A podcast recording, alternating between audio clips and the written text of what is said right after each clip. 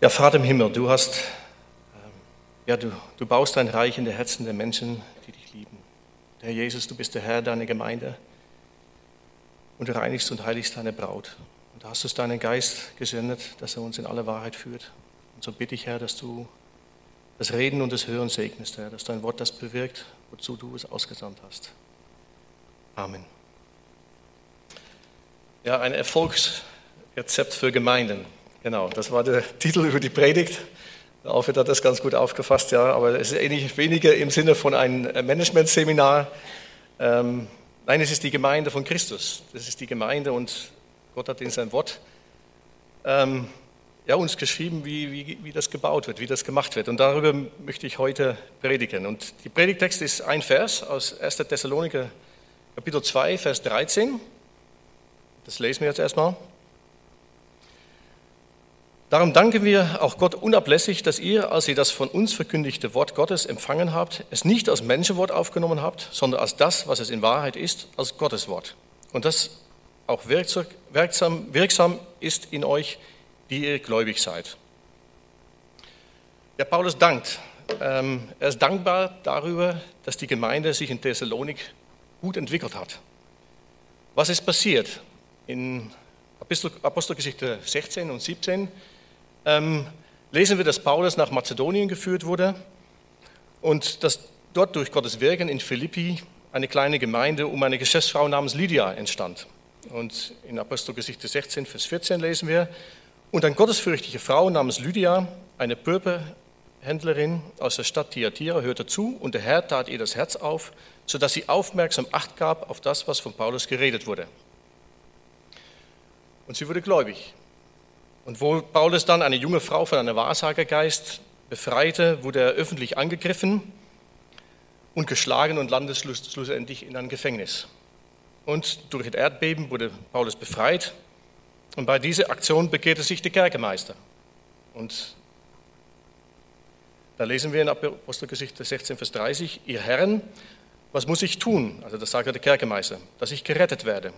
Sie aber sprachen, Glaube an den Herrn Jesus Christus, so wirst du gerettet werden, du und dein Haus. Und sie sagten ihm das Wort des Herrn. Und allen, die in seinem Haus waren, und er nahm sie zu sich in jener Stunde der Nacht und wusch, wusch ihnen die Striemen und er ließ sich auf der Stelle taufen, und er, er und all die Seinen. Und er führte sie in sein Haus, setzte ihnen ein Mahl vor und freute sich, dass er mit seinem ganzen Haus an Gott gläubig geworden war. Ja, nachdem er dann ein ordentlicher Prozess geführt wurde, weil das eigentlich schiefgelaufen war, baten die Hauptleute der Stadt Paulus, dass er die Stadt verlassen sollte.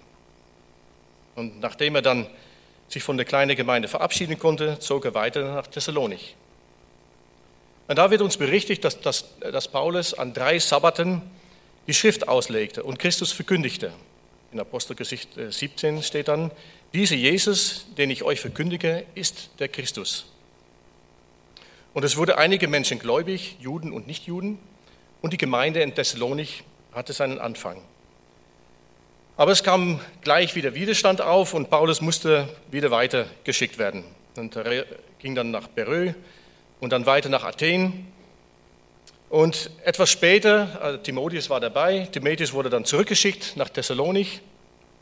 Und nachdem das Timotheus und Paulus dann in Korinth wieder zusammengefunden oder sich zusammenfinden konnten, erfährt Paulus von Timotheus, dass es in der Gemeinde in Thessalonik wirklich gut geht. Also dass die Gemeinde sich sehr gut entwickelt. Und darüber freute er sich. Und deshalb schrieb er auch diesen Brief. Also er freute sich, Mensch, diese Gemeinde macht eine super Entwicklung. Und ja, aus diesem Anlass heraus schrieb er diesen Brief. Und dieser Brief ist einer der ersten Briefe, die im Neuen Testament geschrieben wurde. Also war circa 20 Jahre nach der Himmelfahrt von Christus, also sehr früh schon. Und sie beschrieb eine Gemeinde, wie gesagt, die sich gut entwickelte. Und Willem Scrotchy, ein, ein schottischer Prediger, der bei Spurgeon in der Schule ging, schrieb mal zu diesem Brief, dieser Brief zeichnet sich mehr als jeder andere Paulusbrief durch seine Einfachheit, seine Freundlichkeit und seine Zuneigung aus. Hier gibt es keine Kontroversen. Und das ist tatsächlich so. Wenn man den Brief liest, ich habe mich in meiner stille Zeit, mache ich das, ich habe immer die Bibel in, in, chronologisch durchgelesen, das habe ich jetzt ein paar Mal gemacht und jetzt habe ich angefangen, einen Brief so 14 Tage lang den gleichen Abschnitt immer wieder gleich zu lesen. Und so bin ich eigentlich auch auf die Predigt gekommen. Ich habe dann den Thessalonicher, der erste Brief, 14 Tage gelesen, dann den zweiten 14 Tage und dann, man versteht immer mehr, was da in so einem Brief drin steckt und was, was eigentlich da dahinter steckt. Und so ist eigentlich auch die, die Predigt jetzt entstanden. Und das ist, wie gesagt, eine sehr ja, kontro kontroverslose Brief. Wenn man einen Korintherbrief liest, dann sieht man nur Probleme, nur, nur Stress, sage ich jetzt mal, auch, auch Traurigkeit bei Paulus. Und hier sieht man das gar nicht. Also der Brief ist sozusagen eine Success Story, ein, ein, ein ja, ein, ein Success Story. Genau. Ähm, und diesen einen Vers ist aus meiner Sicht so der Schlüsselvers, ähm, da wo, wo es zusammengefasst wird, worum es geht. Ähm, lesen wir nochmal, also Kapitel 2, Vers 13. Darum danken wir auch Gott unablässig, dass ihr, als ihr das von uns verkündigte Wort Gottes empfangen habt, es nicht als Menschenwort aufgenommen habt, sondern als das, was es in Wahrheit ist, als Gottes Wort, das auch wirksam ist in euch, die ihr gläubig seid. Und wir können aus diesem Brief und jetzt spezifisch aus diesem einen Vers vier Schritten erkennen.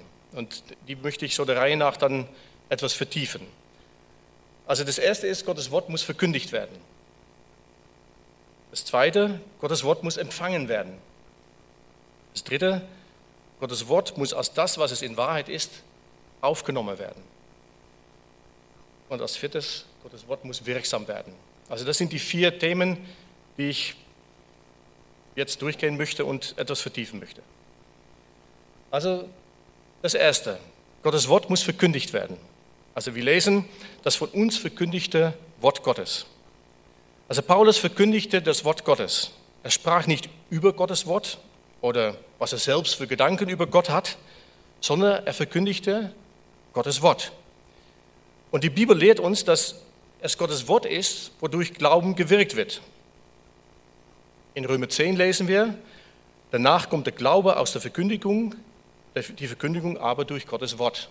Also der Anfang ist die Verkündigung von Gottes Wort. Und das Prinzip heißt, Gottes Wort wird weitergegeben. Gottes Wort lässt Glauben entstehen und Gottes Wort lässt den Glauben wachsen.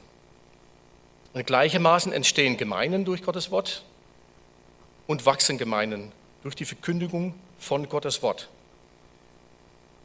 Und die Verkündigung ist die Weitergabe und Auslegung der Bibel, Gottes Wort eben. Es geht nicht darum, Meinungen über Gottes Wort weiterzugeben, sondern Gottes Wort, so wie Gott es uns übermittelt hat, unverfälscht und vollständig auszulegen und so Gottes Wort weiterzugeben. Und das Schlimmste ist, wenn Gottes Wort benutzt wird, um eigene Gedanken weiterzugeben oder Menschen zu manipulieren mit Teilaussagen der Bibel. Und sozusagen Gottes Wort für die Vermittlung von eigenen Gedanken zu benutzen. Paulus war aber darauf fokussiert, Gottes Wort unverfälscht weiterzugeben. Und das lesen wir im gleichen Kapitel in den Vers 3, da schreibt Paulus, denn unsere Verkündigung entspricht nicht dem Irrtum noch unlauteren Absichten noch geschieht sie in listigen Betrug, sondern so wie wir von Gott für tauglich befunden wurden, mit dem Evangelium betraut zu werden, so reden wir auch. Nicht als solche, die den Menschen gefallen wollen, sondern Gott, der unseren Herzen prüft. Denn wir sind nie mit Schmeichelworten gekommen, wie ihr wisst, noch mit verblümter Habsucht. Gott ist Zeuge. Also Paulus sagt hier ganz, ganz deutlich, dass es geht um die treue Weitergabe und Auslegung von Gottes Wort. Immer in der Verantwortung vor Gott. Warum? Warum ist das so? Warum ist das der Anfang vom Glauben und der Anfang von einer Gemeinde oder auch der Grundlage für den Wachstum in der Gemeinde? Weil Gott es so bestimmt hat. Und Gott hat es so bestimmt, dass Gottes Wort durch Gottes Geist in uns wirkt, dass es Frucht trägt, dass wir, ja, dass, dass wir Glauben haben dürfen. Und das Prinzip hat auch Jesus so weitergegeben. In Johannes 17, wo Jesus zum, zum Vater betet, also das hohe, hohe priestliche Gebet, da, da zieht sich das Prinzip auch durch. Also ich lese mal ein paar Versen, also nicht das ganze Gebet. Also in Johannes 17, Vers 6 lesen wir, ich habe deinen Namen den Menschen offenbar gemacht, die du mir aus der Welt gegeben hast. Sie waren dein und du hast sie mir gegeben und sie haben dein Wort bewahrt. Ein paar Versen weiter, ich habe ihnen dein Wort gegeben und die Welt hasst sie, denn sie sind nicht von der Welt, gleich wie auch ich nicht von der Welt bin. Und noch ein paar Verse weiter, ich bitte aber nicht für diese allein, sondern auch für die, welche durch ihr Wort an mich glauben werden. Also man sieht hier auch wieder, Christus gibt das Wort weiter, die, die das Wort empfangen, geben das Wort auch wieder weiter. Und wir sehen, dass die Weitergaben von Gottes Wort der Auftrag ist und Glauben eben durch die Verkündigung entsteht. Und Christus hat sein oder Gottes Wort an die Jünger weitergegeben und die Weitergaben von Gottes Wort durch seine Jünger. Dadurch wurde der Glauben verbreitet. Und das war im Alten Testament nicht anders. Auch da war ein Prophet jemand, der Gottes Wort predigte und weitergab. Lies mal ein Vers aus Jeremia. Und der Herr streckte seine Hand aus und rührte meinen Mund an. Und der Herr sprach zu mir, siehe, ich lege mein Wort in deinen Mund. Und eben waren Propheten, Männer, die Gottes Wort weitergaben, damit Menschen Gott glauben und Gott lieben lernen und erkennen, dass Gott der Herr ist. Und auch wenn von Christus gesprochen wird im Alten Testament, sehen wir das gleiche Prinzip. Also wenn wir in 5. Mose lesen, wo dann im Prinzip Gott zu Mose spricht, dann sagt er, ich will ihnen einen Propheten wie du, also Mose, es bist, aus der Mitte ihrer Brüder erwecken und meine Worte in seinen Mund legen, der soll alles zu ihnen reden, was ich ihm gebieten werde. Also es ist Gottes Wort, das Leben bringt, uns leitet und verkündigt werden muss. Dieses Prinzip zieht sich durch die ganze Bibel. Und Psalm 119 ist, denke ich, bekannt. Es ist ein, ein, ein Psalm, der beschreibt, wie kostbar und wie wertvoll Gottes Wort ist. Und die Schrift ist für uns. Es lohnt sich, diesen Psalm echt zu lesen und darüber nachzudenken, was da alles steht. Es ist natürlich ein langer Psalm, aber ja, es ist unglaublich, wie, wie da Gottes Wort hochgehalten wird. Und ich lese jetzt mal einfach ein paar Versen, ähm, vor allem auch zu jungen Leuten. Ähm, Psalm 119, Vers 9. Wie wird ein junger Mann seinen Weg unsträflich gehen, indem er ihn bewahrt nach deinem Wort? Von ganzem Herzen suche ich dich. Lass mich nicht abirren von deinen Geboten. Ich bewahre dein Wort in meinem Herzen, damit ich nicht gegen dich sündige. Gelobt seist du, o oh Herr, lehre mich deine Anweisungen. Und mit meiner Lippe verkünde ich all deine Bestimmungen deines Mundes. Und auch Paulus schrieb das zu Timotheus später. Und was du von mir gehört hast, vor viele Zeugen, das vertraue treue Menschen an. Also das Prinzip, dass Gottes Wort immer weitergegeben wird, das ist ein Prinzip, was, was sich durch die Bibel hindurchzieht. Und zum Schluss noch ein Wort von Petrus, ähm, der, der den Zusammenhang von Gottes Wort und, und der Wiedergeburt nochmal darstellt. Als 1. Petrus 1, Vers 23, denn ihr seid wiedergeboren nicht aus vergänglichem, sondern aus unvergänglichem Samen durch das lebendige Wort Gottes, das in Ewigkeit bleibt. Und wir sehen auch hier wieder Gottes Wort, erzeugt durch Gottes Geist, ewiges Leben und die, die getreue Verkündigung muss daher Priorität haben. Das war der erste Punkt. Also Gott, Gottes Wort muss verkündigt werden. Machen wir weiter. Gottes Wort muss empfangen werden. Und wir lesen in den Text, darum danken wir auch Gott unablässig, dass ihr, als ihr das von uns verkündigte Wort Gottes empfangen habt. Also Gottes Wort muss gehört werden, es muss aber auch Gehör finden. Und Jesus sagt, hat oft gesagt, wer Ohren hat zu hören, der höre. Und entscheidend darüber, ob der Glauben entsteht, ist, ob wir hören auf das, was Gottes Wort sagt. Und wenn wir an Gott glauben wollen, dann müssen wir glauben, was Gott sagt. Und dabei gilt, wenn die Bibel spricht, spricht Gott. Darauf kommen wir später noch zu sprechen. Die Frage ist, hörst du zu? Lässt du Gottes Wort an dich heran? Ist Gottes Wort die Autorität in dein Leben? Und Jesus hat hierzu ein Gleichnis gegeben, das deutlich zeigt, wie wichtig es ist, Gottes Wort zu empfangen. Damit Glauben entsteht oder Glauben wachsen kann, muss Gottes Wort in unser Herz durchdringen. Und das Gleichnis, von dem ich spreche, ist das Gleichnis vom Seemann. Ich denke, das ist bekannt und wir finden das in Matthäus 13 und Markus 4. Es wird uns da berichtet, dass ein Seemann Saat ausbringt und ein Teil fiel auf den Weg, ein Teil fiel auf Felsen, ein Teil unter Dornen und ein Teil fiel auf guten Boden. Und Jesus legte dann dieses Gleichnis wie folgt aus. Er sagt, der Samen ist das Wort Gottes, das, wenn es empfangen wird, Frucht bringt. Verhindert wird das durch Ignoranz. Also Gottes Wort trifft auf ein ignorantes Herz und wird abgetan als Menschenwort. Es findet keine Beachtung, und Gottes Wort bleibt liegen und der Teufel kommt und nimmt es weg. Und das ist der Samen, der am Weg liegen bleibt. Oder Ablehnung. Gottes Wort trifft auf ein hartes Herz, ein Herz, das sich durch die Wahrheit nicht erweichen lässt. und Gottes Wort kann dadurch nicht wurzeln. Und das ist der Same, der auf Felsen fällt. Und ein dritte, fast noch katastrophalere Art, finde ich, ist die Inkonsequenz. Also Gottes Wort trifft auf ein halbherziges Herz und dringt nicht durch. Es wird deshalb irgendwann erstickt im, im Diesseits. Nach dem Motto, ich lebe mein Leben weiter und der Glauben soll mein Leben bereichern, Gott soll noch ein bisschen Segen drauf streuen und das Ich bleibt auf dem Thron. Ja, Christus wird nicht Herr in mein Leben, sondern ist Beiwerk. Und die Folge ist, dass echter Glauben irgendwann erstickt ist. Weil der Erfolg wird ausbleiben. Und es wird erstickt durch Sorgen um das Hier und Jetzt, weil da der Fokus liegt, oder das Lieben, die Liebe zum Vergnügen in das Hier und Jetzt. Ja, Glauben entsteht dann, wenn wir konsequent werden, wenn Gottes Wort auf ein ungeteiltes Herz trifft, auf ein, auf ein Herz, das, das sich bewegen lässt, das, das Christus auf den Thron setzt. Und in ein ungeteiltes Herz entsteht Glauben und steht dann auch Frucht. Jesus wird Herr und das Ich stirbt. Jesus spricht in dem Text auch von Ausharren. Das bedeutet, Gottes Wort empfangen heißt, beständig bei Gottes Wort bleiben, dranbleiben, nicht locker bleiben oder nicht locker lassen. Und darauf kommt es an. Bleib beim Wort, harre aus im Wort. Paulus sagt das auch immer wieder zu Timotheus. Also wenn man in Timotheus, bin im Moment in Timotheus unterwegs und habe jetzt den ersten Brief jetzt 14 Tage gelesen, jetzt den zweiten 14 Tage. Und zu Timotheus sagt er so oft, halte dich an das Muster der gesunden Worte, die du von mir gehört hast, im Glauben und in der Liebe, die in Christus Jesus ist. Oder dann andere Vers, du aber bleibe in dem, was du gelernt hast und was dir zur Gewissheit geworden ist, da du weißt, von wem du es gelernt hast. Und weil du von Kindheit an die heiligen Schriften kennst, welche die Kraft haben, dich weise zu machen zur Errettung durch den Glauben, der in Christus Jesus ist. Also dranbleiben, das war die Botschaft auch von Paulus an, an Timotheus. Und die Widerstände gegen Gottes Wort entgegentreten. Darum geht es.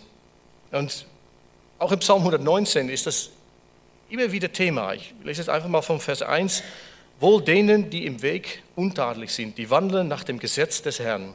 Wohl denen, die seine Zeugnisse bewahren, die in ihm von ganzem Herzen suchen, die auch kein Unrecht tun, die auf seinen Wegen gehen. Du hast deine Befehle gegeben, die man, dass man sie eifrig befolge, und dass meine Wege dahin zielten, deine Anweisungen zu halten. Dann werde ich nicht zu Schanden, wenn ich auf alle deine Gebote achte. Und bei den Thessaloniker war das nicht anders. Das war genauso. Sie blieben dran, sie blieben an Gottes Wort dran, obwohl sie starke Verfolgung erleiden mussten. In Kapitel 1 von 1. Thessaloniker steht, wir wissen ja von Gott, geliebte Brüder, um eure Auserwählung. Denn unser Evangelium ist nicht nur in Wort zu euch gekommen, sondern auch in Kraft und im Heiligen Geist, in den großer Gewissheit, so wie ihr ja auch wisst, wie wir unter euch gewesen sind, um euretwillen. Und ihr seid unsere und den Herrn Nachahmer geworden, indem ihr das Wort unter viel Bedrängnis aufgenommen habt, mit Freude des Heiligen Geistes. Also man sieht hier, dass sie drangeblieben sind, auch in, in Bedrängnis, auch in, in Verfolgung.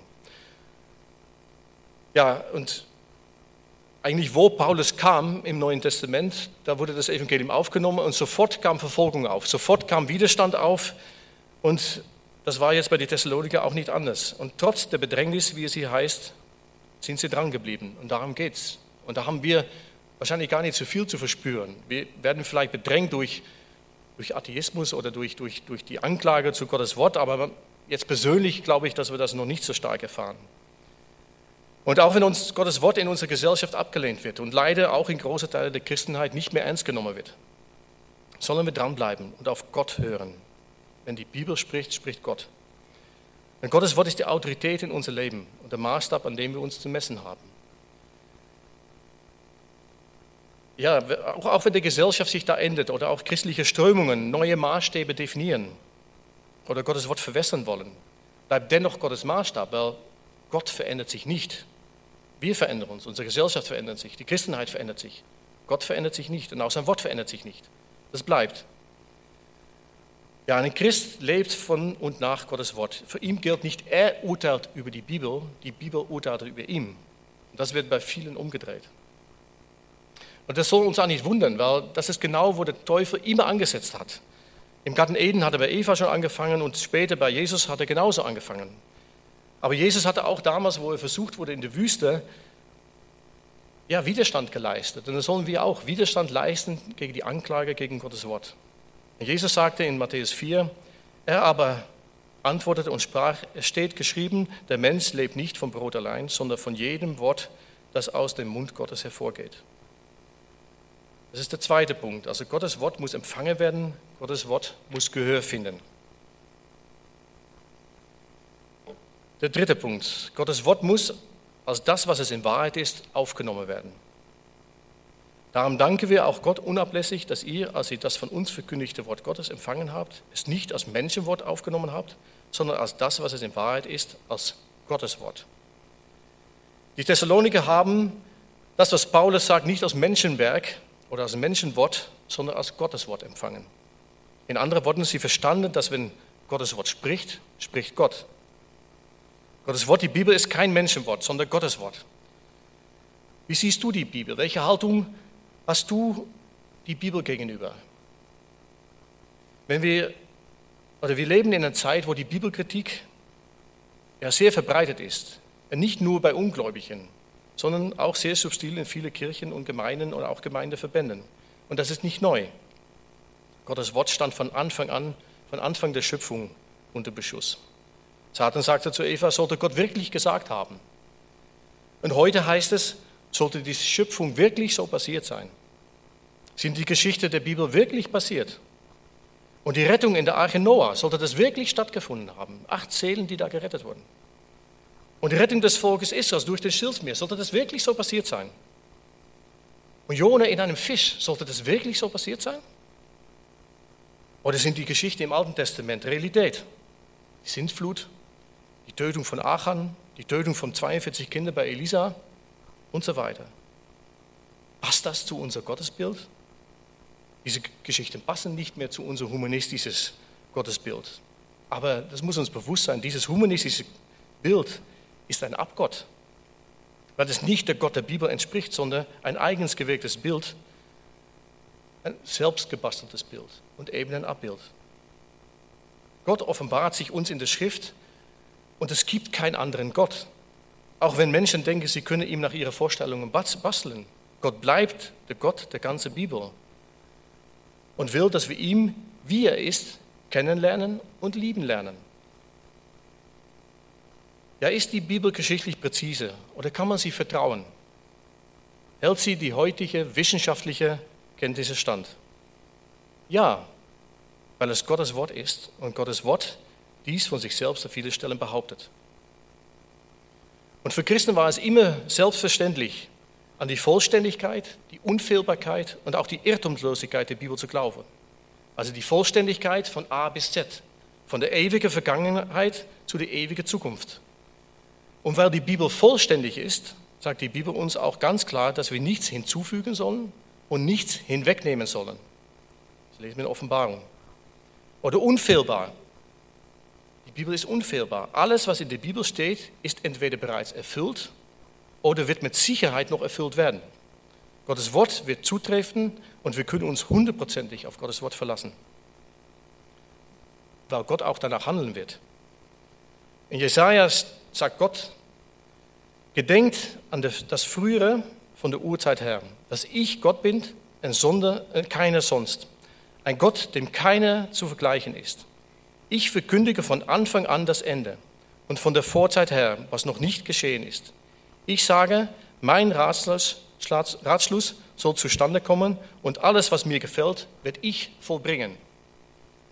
Also Gottes Wort ist unfehlbar. Es wird es wird wahr, was da drin steht. Und sie ist auch irrtumslos. Die Bibel ist wahr und enthält keine Irrtümer. Das, was Gott sagt, ist wahr. Und Gott kann nicht lügen. Das lesen wir in, in Titusbrief auch. Und im Psalm 119, komme ich nochmal darauf zurück, in 100, Vers 160, die Summe deiner Worte ist Wahrheit und jede Bestimmung deiner Gerechtigkeit bleibt in Ewigkeit. Und auch Jesus sagt das in, in, in hohenpriesterliche Gebet. Heilige sie in deine Wahrheit, dein Wort ist Wahrheit. Und oft wird die Relevanz der Bibel geschickt eingegrenzt. Die Relevanz der Bibel nur noch auf Fragen des Glaubens und der Lebensführung begrenzt. Und hier wird die geschichtliche Relevanz der Bibel geschickt ausgehebelt und die Bibel in seiner Relevanz beschnitten. In anderen Worten, als nicht verlässlich, wenn sogar nicht zum Teil mit Irrtümern versehen. Ich denke, sowas schleicht sich schnell ein, uns vielleicht gar sogar nicht bewusst. Das sollte uns aber bewusst sein, dass es diese Tendenzen gibt. Und wir müssen uns dagegen wehren. Die Bibel ist Gottes Wort und es ist Gott, der in der Bibel zu uns spricht. Wie gesagt, wenn die Bibel spricht, spricht Gott. Und zwar von 1. Mose Vers 1, Vers 1 bis Offenbarung 24, Vers 21. Gott hat uns die Bibel als Fundament für unser Leben gegeben. Was, was da drin steht, ist wahr. Gott zeigt uns, wer er ist und wer wir sind. Wie er souverän regiert und wie die Menschheit in der Gottlosigkeit beharrt und Gott als Herr verwirft und sich selbst zum Maßstab macht. Und Gott zeigt uns aber auch, wie er Menschen aus der Gottlosigkeit rettet und in eine rechte Beziehung mit sich selbst führt. Und die Bibel ist nicht wahr, weil wir das ermitteln können oder weil wir das beweisen können, sondern weil Gott das sagt. Gott steht am Anfang und nicht der Mensch. Und deshalb nicht wir beurteilen die Bibel, die Bibel beurteilt uns.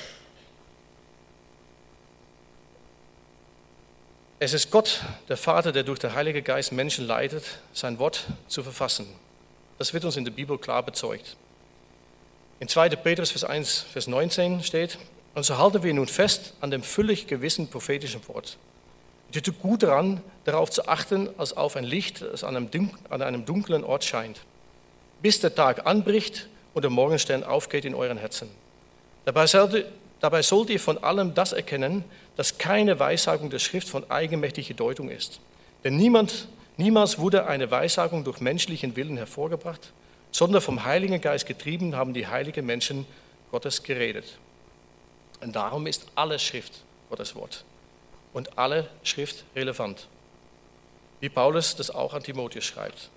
Alle Schrift ist von Gott eingegeben und nützlich zur Belehrung, zur Überführung, zur Zurechtweisung, zur Erziehung in der Gerechtigkeit. Und hinten in, in, in der Gideon-Bibel, also das sind die Bibel, die in die Hotels ausgelegt werden, also in das Kleine Testament ist es leider nicht drin, aber ich finde, das, das, ist, das ist ein ganz schönes Stückle, was sie da reingeschrieben haben, wird, wird es so zusammengefasst. Die Bibel zeigt den Willen Gottes, die Situation des Menschen, den Weg zum ewigen Leben, das Schicksal der Menschen, des Menschen ohne Gott und die Freude des Glaubenden.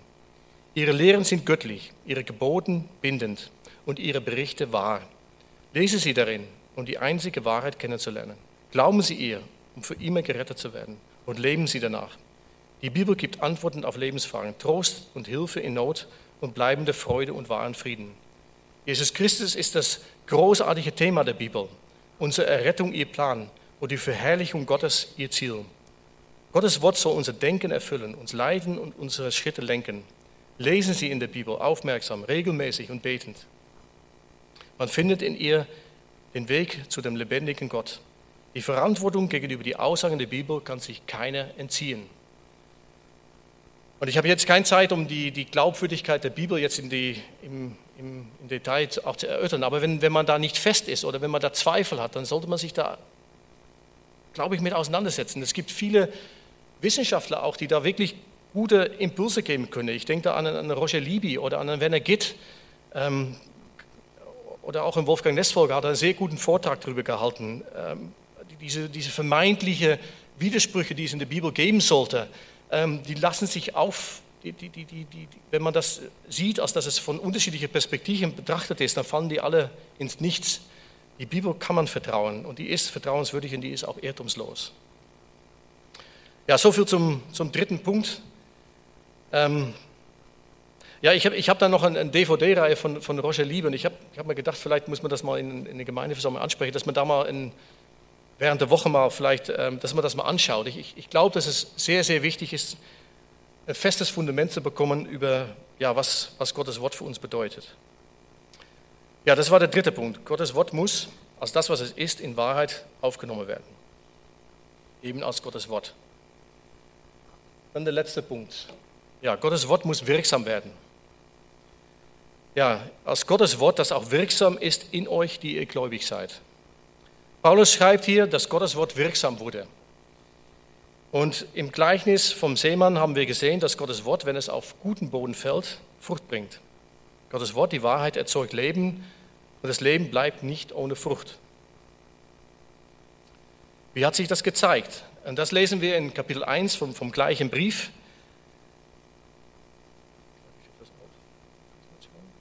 Ja, ähm, wir wissen ja von Gott, geliebte Brüder, um eure Auserwählung.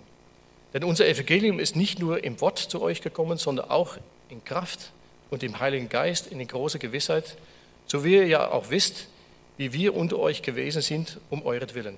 Und ihr seid unserer und des Herrn Nachahmer geworden, indem ihr das Wort unter viel Bedrängnis aufgenommen habt, mit Freude des Heiligen Geistes, sodass ihr Vorbilder geworden seid für alle Gläubigen in Mazedonien und Achaia. Denn von euch aus ist das Wort des Herrn erklungen, nicht nur in Mazedonien und Achaia, sondern überall ist euer Glaube an Gott bekannt geworden, sodass wir es nicht nötig haben, davon zu reden. Denn sie selbst erzählen von uns, welchen Eingang wir bei euch gefunden haben und wie ihr euch von den Götzen zu Gott bekehrt habt, um den lebendigen und wahren Gott zu dienen und um seinen Sohn aus dem Himmel zu erwarten, den er aus den Toten auferweckt hat, Jesus, der uns errettet von den zukünftigen Zorn.